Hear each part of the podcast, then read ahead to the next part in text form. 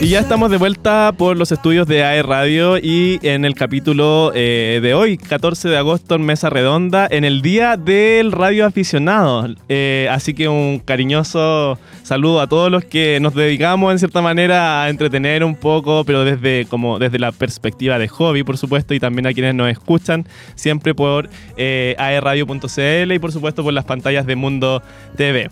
Pero yo les quiero hablar también de Casa W. Más que un espacio de coworking con foco en la innovación y emprendimiento, somos una comunidad apasionada por lo que hacemos, conformada por un grupo de personas que buscamos convertir a BioBio en la mejor región para emprender de Chile. Esto es Casa W. No solo creamos espacios de trabajo inspiradores que ponen en valor los lugares donde nos instalamos, sino que también tenemos una visión enfocada en crear comunidad como pilar fundamental para la vinculación del ecosistema, empresas y organizaciones públicas. Conócenos y sé parte de la comunidad de Casa W ingresando a www.casaw.org. Casa W, más que un espacio, somos una comunidad. Me quedo casi sin aire después de las publicidades. Oye, un aplauso a Casa W que nos acompaña cada semana. Y eh, estamos hablando con Gustavo González, habíamos eh, dicho previo en el bloque anterior, de que es militante del Partido Socialista, un partido de centro izquierda, que ya tiene bastante años. ¿Cuántos años tiene el partido? Cumplimos 90 años en abril. 90 años. 90 años de historia ya. 90 en Chile.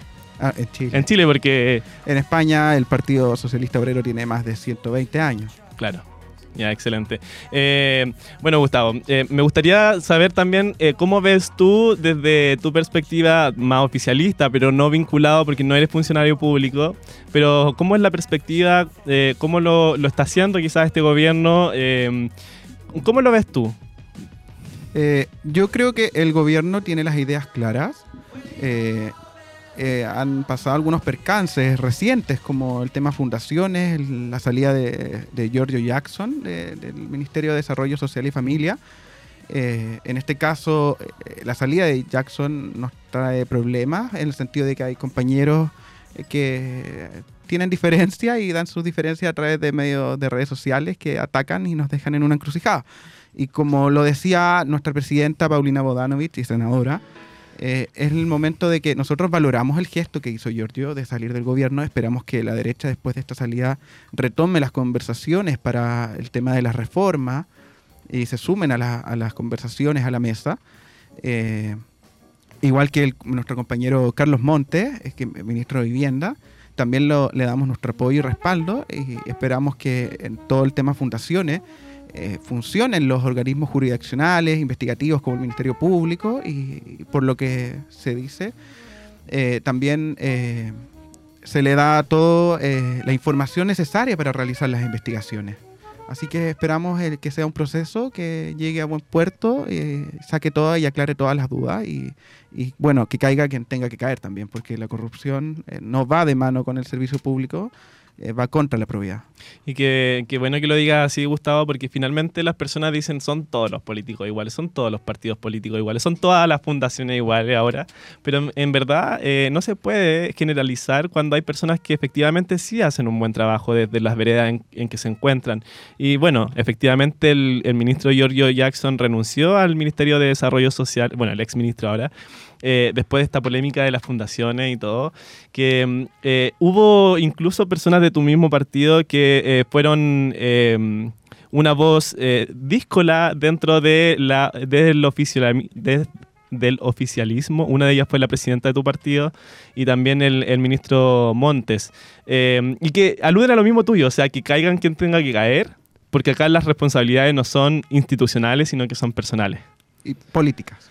Y políticas, claro. Eh, entonces renuncia el ministro de Desarrollo Social eh, y efectivamente ahora debería retomar la agenda de, pensiones, porque recordemos que esta agenda se suspendió, o no, no, no se suspendió. Hay personas que no se subieron a esta mesa de diálogo porque decían, mientras el ministro Jackson esté en el Ministerio de Desarrollo Social, no vamos a estar dialogando con una persona que está vinculada a temas de corrupción, probablemente, todavía no se comprueba nada.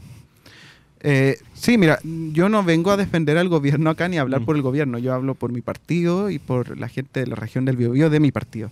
Pero, pero el caso Jackson también es sorprendente porque fue como una cacería de brujas contra él, a pesar de que no era de su propio ministerio.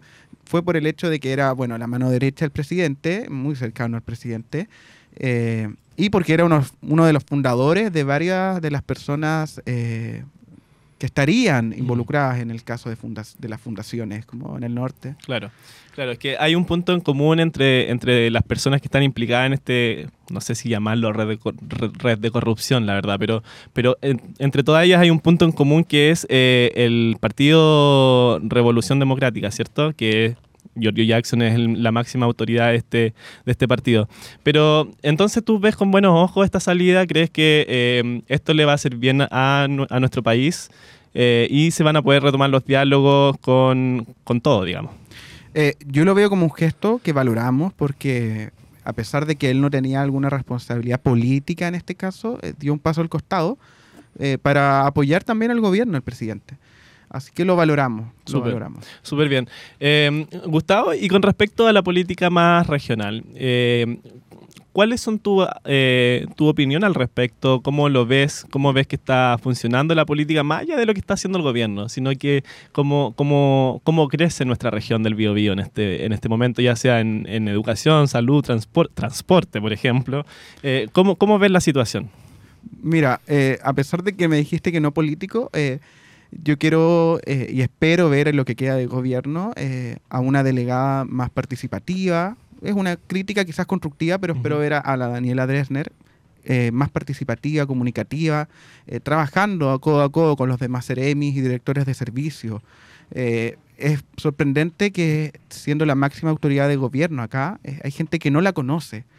Así que espero, y si escucha estas palabras, que se las tome con cariño, que, que, el contacto que sé que existe, bueno, sea un poco más, que, tenga mayor contacto con la ciudadanía y, y bueno, eso acá en la región. Pero esa recomendación se percibe de buena, de, buena fe, digamos. O sea, no, no, está siendo ofensivo, lo está diciendo con mucho respeto y nosotros también le, le llamamos, eh, bueno, lo hemos dicho muchas veces acá en la radio a Daniela Dresner, que la hemos invitado varias veces. No quiere venir, pero es más que bienvenida, la vamos a tratar muy bien cuando venga Daniela, así que eh, si quiere venir a, a Mesa Redonda ya sabe cómo contactarnos. eh, perfecto. Y desde la perspectiva gubernamental, ¿tú ves que necesita mayor cercanía con las personas, con... Eh, o más cercanía, ¿te refieres o no? Que trabajen eh, más unidos, codo a codo, eh, la delegación con los distintos CEREMI. Mm. hace poco se inauguraba Camino Coronel en San Pedro, en verdad. vivienda, estaba ahí, pero... pero verla un poco más, eh, que sea eh, la voz del gobierno en teoría al final. Eso es lo que, lo que, lo que esperamos, espero yo en realidad, espero. Y también a nivel político eh, ver a otro tipo de, senadores, por ejemplo a, senador Keitel que mm. se critica en redes sociales que no aparece, no apareció para los incendios. Y bueno, esperemos que, aparezcan todos los, políticos de la región también. También hemos invitado al senador Keitel, así que hay un llamado de atención ah, para él, para que venga a Mesa Redonda.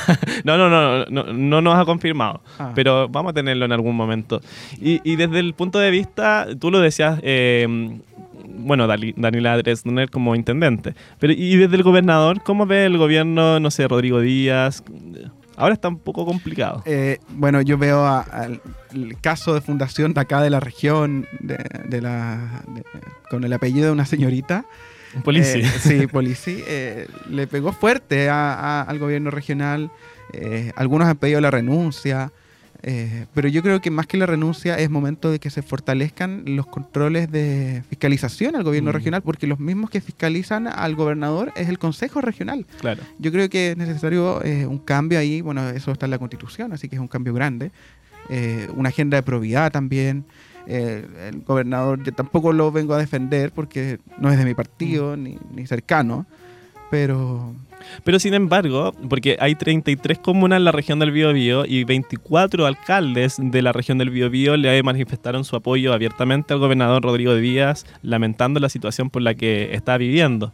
Eh, porque efectivamente él detrás de esto hay un hay un a ver cómo, cómo decirlo que no suene mal hay eh, podría perfectamente ser inocente. O sea, él hace una semana fue increpado en un matinal de televisión donde le dicen, pero esta información, información de corrupción, eh, la tenía tu jefe de gabinete y él efectivamente eh, pidió la renuncia del jefe de gabinete porque no estaba al tanto de la situación que pasaba, según su declaración. Entonces, si es que eso es así y se comprueba que es así, efectivamente estaría siendo eh, mal, mal, mal juzgado porque no ha habido un debido proceso aún, o ahora hay un debido proceso, pero lo, lo funaron mucho antes, digamos, de todo esto. O sea, muchas veces la, la funa es una sanción mucho peor que una sentencia definitiva. Sí, por, eso a mí no me gustan las funas de ningún tipo. Eh, soy anti-funa, porque uno no sabe eh, la verdad al final y uno se guía y escribe lo que quiere la funa y le puede hacer un mal a cualquier persona, cualquier tipo de funa, no, no política solamente.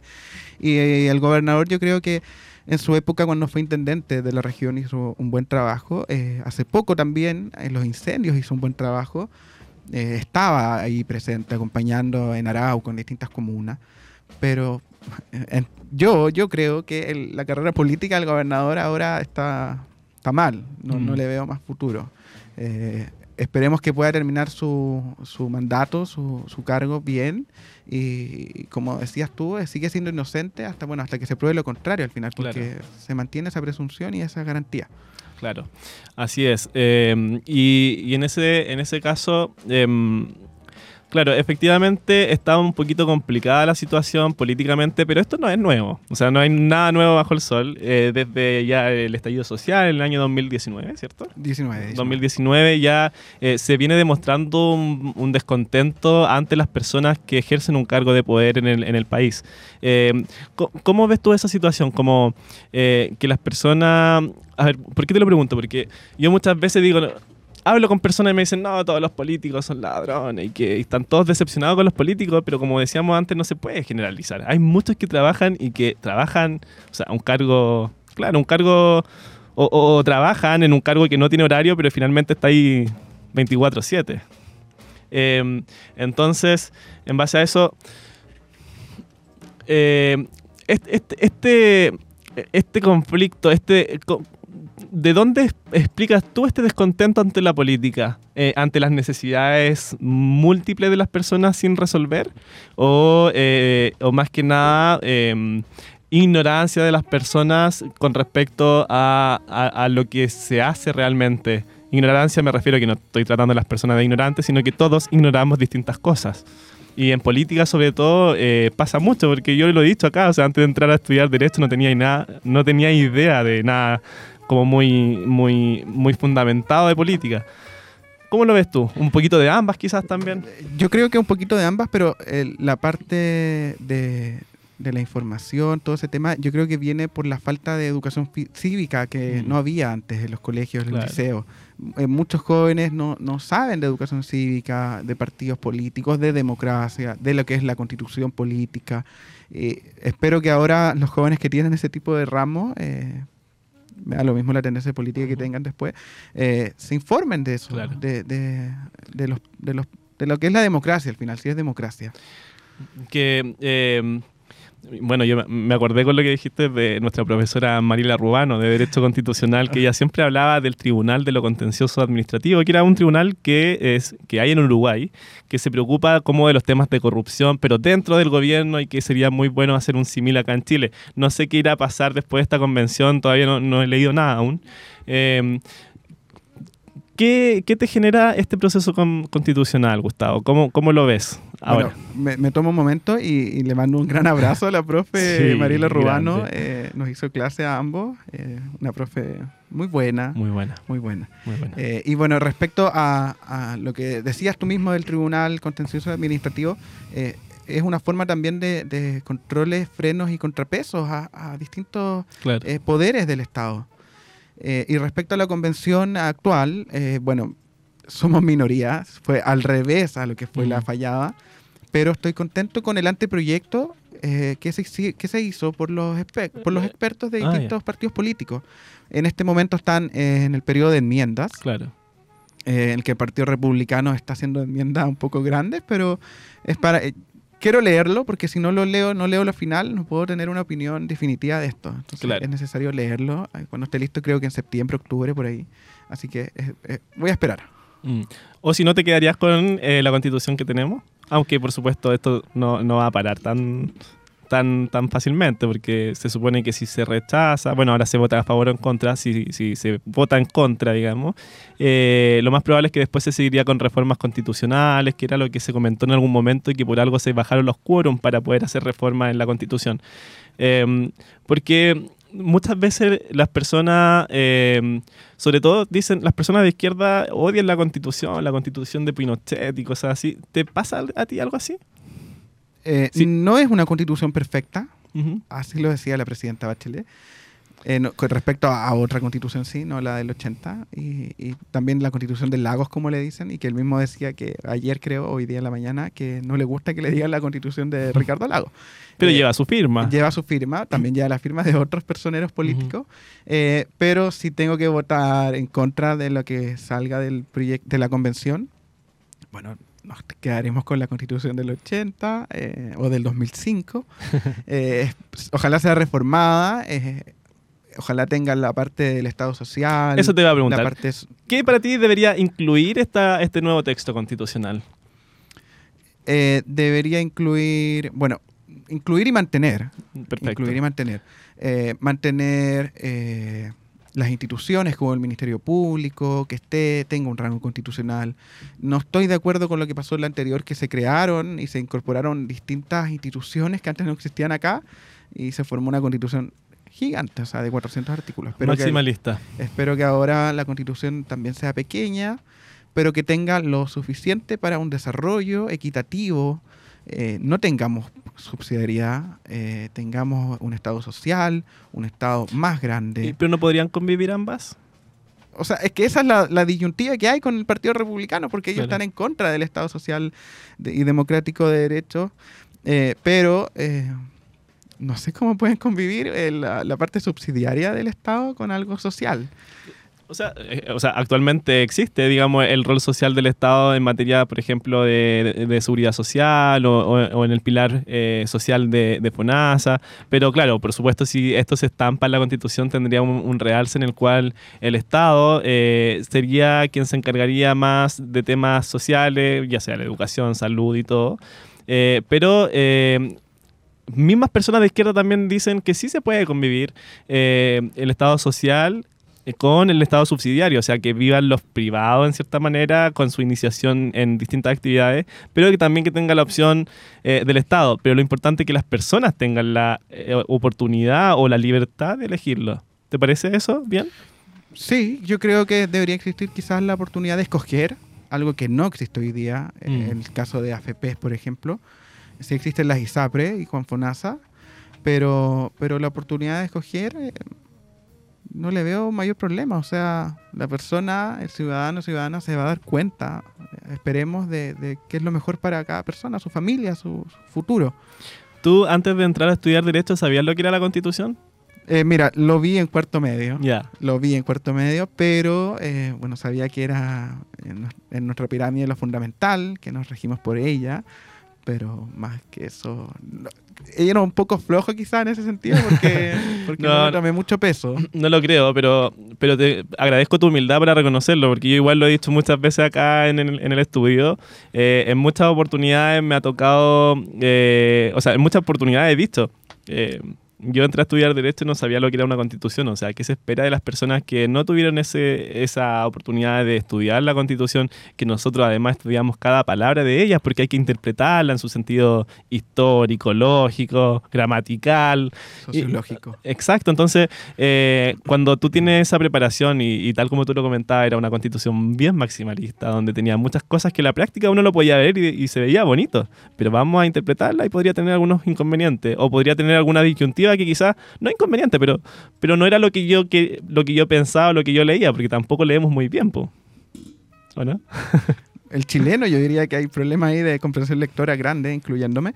Eh, y, también fue una decepción para mí al final del proceso anterior, cuando salió salieron los partidos políticos diciendo que se iba a reformar, que si se aprobaba, se reformaba el tiro. O sea, al final estaban reconociendo que no era tan buena. Eh, yo voté a prueba, pero sabiendo que merecía reforma. Ya, perfecto. Eh, votaste a prueba y ahora también me imagino votaste por algún eh, candidato a Consejo Constitucional acá en la región del Biobío. Eh, o sea, igual seguiste el proceso, digamos. Sí, eh, bueno, mi partido no llevaba candidato acá en la región. Eh, no llevábamos candidato y el Partido Socialista se sumó a, la lista Unidad para Chile.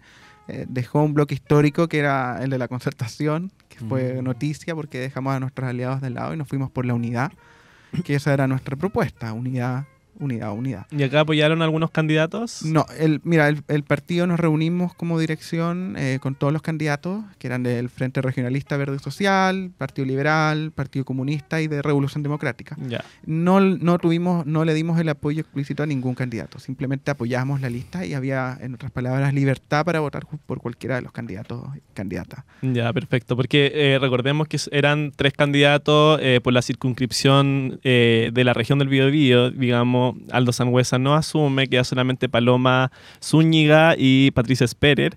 Entonces, eh, uno, Patricia de derecha, eh, Paloma de izquierda, a ambas la hemos tenido acá, así que les mandamos un cariño si es que nos escuchan. Eh, hoy en día, entonces, podríamos decir que Paloma Zúñiga es quien lleva o representa los ideales de toda la izquierda, centro izquierda de nuestra región. ¿Te sientes representado? En, mi caso sí, pero no sé si de toda la centro izquierda y la izquierda. Claro, por pero, pero sí, bueno, no, no fue mi candidata, pero era la candidata de la lista, así que apenas salió electa y logramos un, cupo, un cupo de tres. Eh, obviamente estuvimos felices también por ella, eh, compañeros que la apoyaron también participaron en su cierre de campaña, la felicitaron. Eh, yo creo que lo que falta de, de, estos candidatos, bueno, de los electos que están trabajando, en ejercicio. en ejercicio es la vinculación con los territorios, porque mm. no hay mucha vinculación.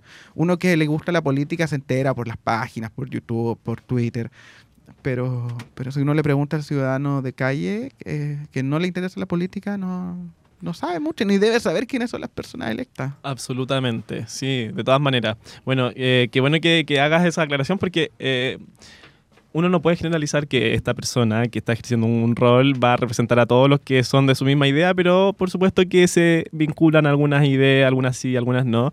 Y en este sentido, em, bueno, yo sabía de que van a venir ahora. Ahora tengo entendido que viene Patricia Sperer el 17 de agosto, si no me equivoco, con José Antonio Cast acá a, Concepción, que son como, por supuesto, una vereda no la misma que la tuya. Me imagino ustedes también irán a tener sus procesos de, eh, de aterrizar em, este texto una vez que quede listo a las personas para que lo puedan leer, entender, interpretar y difundir, o sea, todo lo que... y aprobar idealmente, pues si... Eh, la, idea es poder ponerle punto final pronto a esta situación y poder ya empezar a trabajar en las necesidades de las personas. Em, Gustavo nos está quedando muy poco tiempo, eh, pero me gustaría eh, dejarte el micrófono abierto, primero para que puedas hablarle principalmente a los jóvenes, a los jóvenes que de pronto eh, están buscando una opción en el servicio público, que les gusta esto, que se mueven por esto, que tienen buena capacidad de gestión, de hacer cosas por los demás, que, les entregues un mensaje, que, que les recomiendes algo, no sé, un libro, una canción, un deporte, no sé. Bueno, el micrófono completamente abierto para que puedas decir lo que tú quieras a, los auditores. Gracias, gracias. Eh, el, llamado es a los jóvenes eh, a participar e interesarse en política, no necesariamente militando en un partido político, mm. porque la política se hace al día a día con gestos, con ayuda. Eh, y bueno, los, llamo también a los jóvenes de izquierda eh, y de centro izquierda a, que estemos a la altura de lo que está pasando en el país, eh, nos informemos para responder. las redes de, de mi partido siempre están abiertas para que ingrese cualquier persona que se interese en la política o que quizás no tenga los conocimientos y quiere aprender, bienvenido sea, puede buscarnos en nuestras redes sociales, contactarnos en Instagram js-biobio, pueden hablarnos, participar de nuestras charlas que hacemos, escuelas políticas. Súper. Eh, así que bienvenido. ¿Hay algo que se venga ahora pronto, alguna actividad? ¿O todavía estamos, se vienen cositas?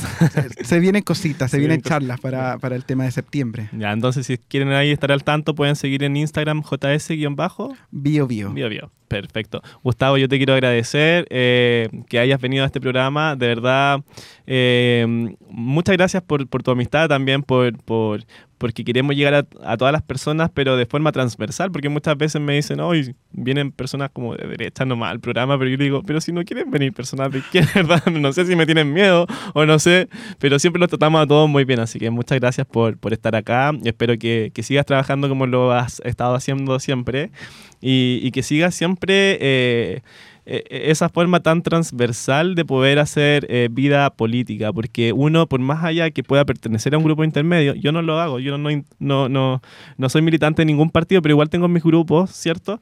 Eh, uno siempre tiene que abrirse también al diálogo a personas que no piensan igual que uno para que podamos llegar al bien común, a lograr el bien común. Sí, exacto. Hay que llegar al punto en común que tenemos al final todos. siempre hay algo en común, Así que eh, eso, agradecido de la invitación. Gracias Cristian y a todo el equipo. Y me despido. Adiós. Por supuesto, Gustavo, te vamos a dejar. Eh, nosotros nos vamos a ir a una pausa musical y ya volvemos con el último bloque para hablar un poquito sobre la contingencia nacional e internacional en materia política. No se, no se vayan, ya volvemos. Chao, chao.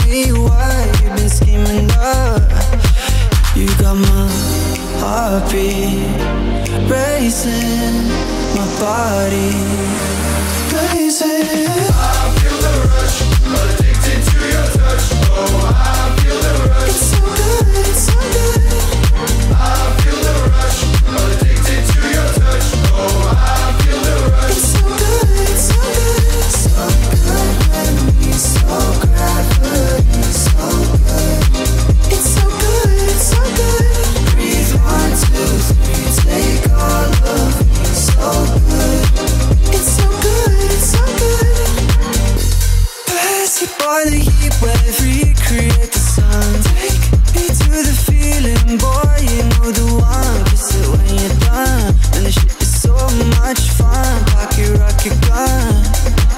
You got my heartbeat racing, my body blazing. I feel the rush, addicted to your touch. Oh, I feel the rush.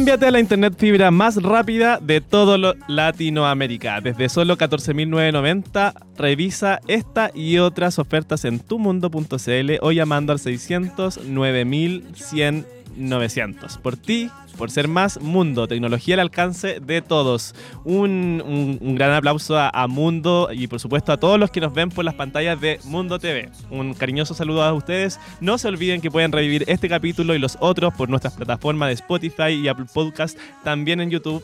Y por supuesto síganos en nuestras redes sociales, comenten, participen. Tenemos muchísimos concursos todas las semanas para que ustedes puedan ir a eventos, a ganarse entradas, eh, entradas para ir al cine, café, etcétera. Así que, bueno, estábamos hablando con Gustavo González en el capítulo, bueno, en el bloque anterior, y ahora vamos a hablar un poquito sobre la contingencia nacional e internacional. Hablábamos un poquito de Gustavo sobre esta noticia que habla de que Giorgio Jackson renunció al Ministerio de Desarrollo Social en Chile. El ex dirigente estudiantil y amigo cercano del presidente Gabriel Boric dejó su cargo tras acusaciones por el caso Convenio.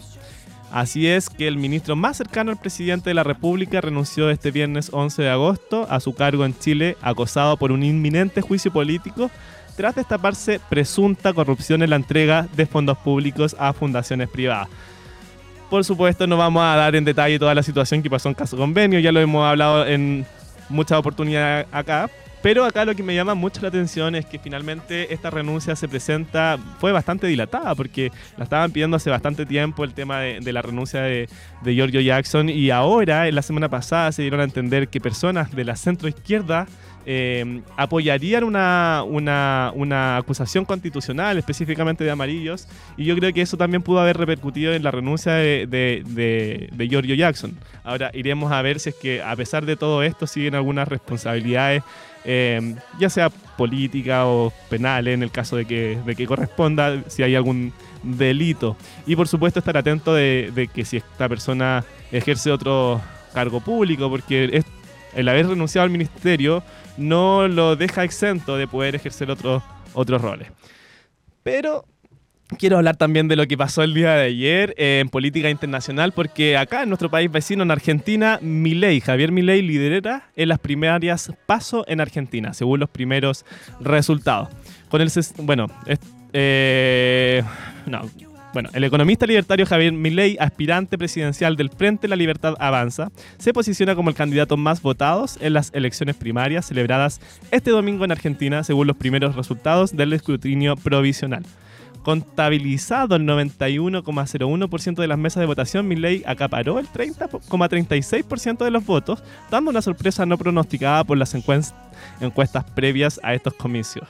Nosotros estábamos hablando con Gustavo previo a la pausa musical con respecto a, que fue mucha la juventud que estuvo apoyando a este candidato que hoy en día lidera estas elecciones y que va a va a, la próxima papeleta, ahora el 24 de agosto que se define eh, quién va a ser el presidente de la República de Argentina. Así que ahí les vamos a mandar un tremendo abrazo a todos eh, quienes eh, votan en Argentina, por supuesto, señalar la importancia del, derecho de sufragio. No, no, no sé si nos verán amigos de Argentina acá, pero uno nunca sabe si es que alguien vota desde acá animarlo de que el voto siempre es muy, muy importante. Así que eh, nosotros nos vamos a ir a una pausa musical, amigo Gode, y, eh, y volvemos.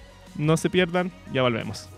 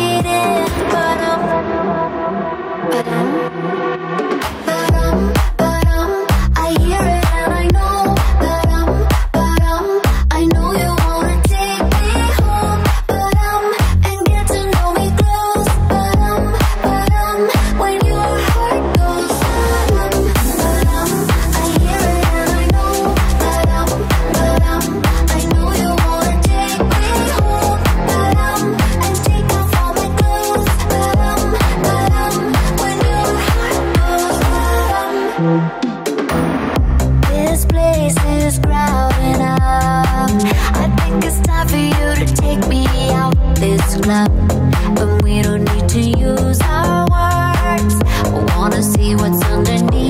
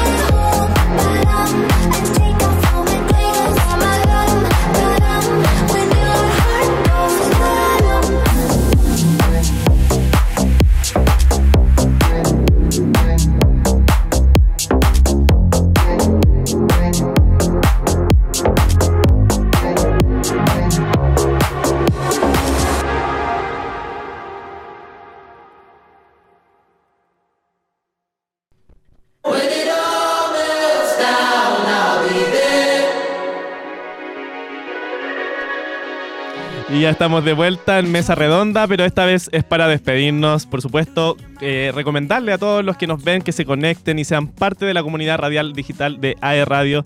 Todas nuestras redes sociales son parte de nuestra programación. Tenemos sorpresas, muchos concursos, novedades. Revisa este capítulo y toda la programación que te acompaña de lunes a domingo. Ya lo sabes, AE Radio de Doc UC. Somos la radio que te escucha, te acompaña y te entretiene. Eh, los vamos a dejar entonces con una música final. Nosotros nos vamos, pero no se olviden todos los lunes a las 19.30 horas por aerradio.cl y por supuesto por Mundo TV. Un caluroso eh, abrazo a todos y nos vemos la otra semana. Chao, chao.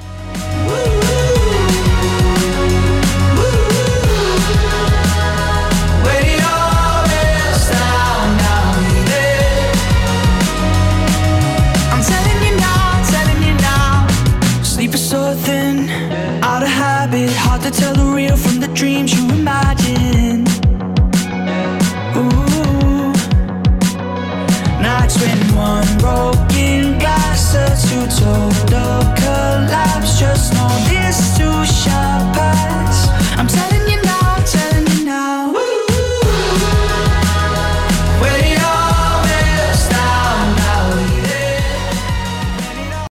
This is our last song today. This is a uh, a song called Coloratura, and um, it features almost grade four piano playing, which we've never had before. Some of the best piano playing we've ever had. Okay, well, here we go.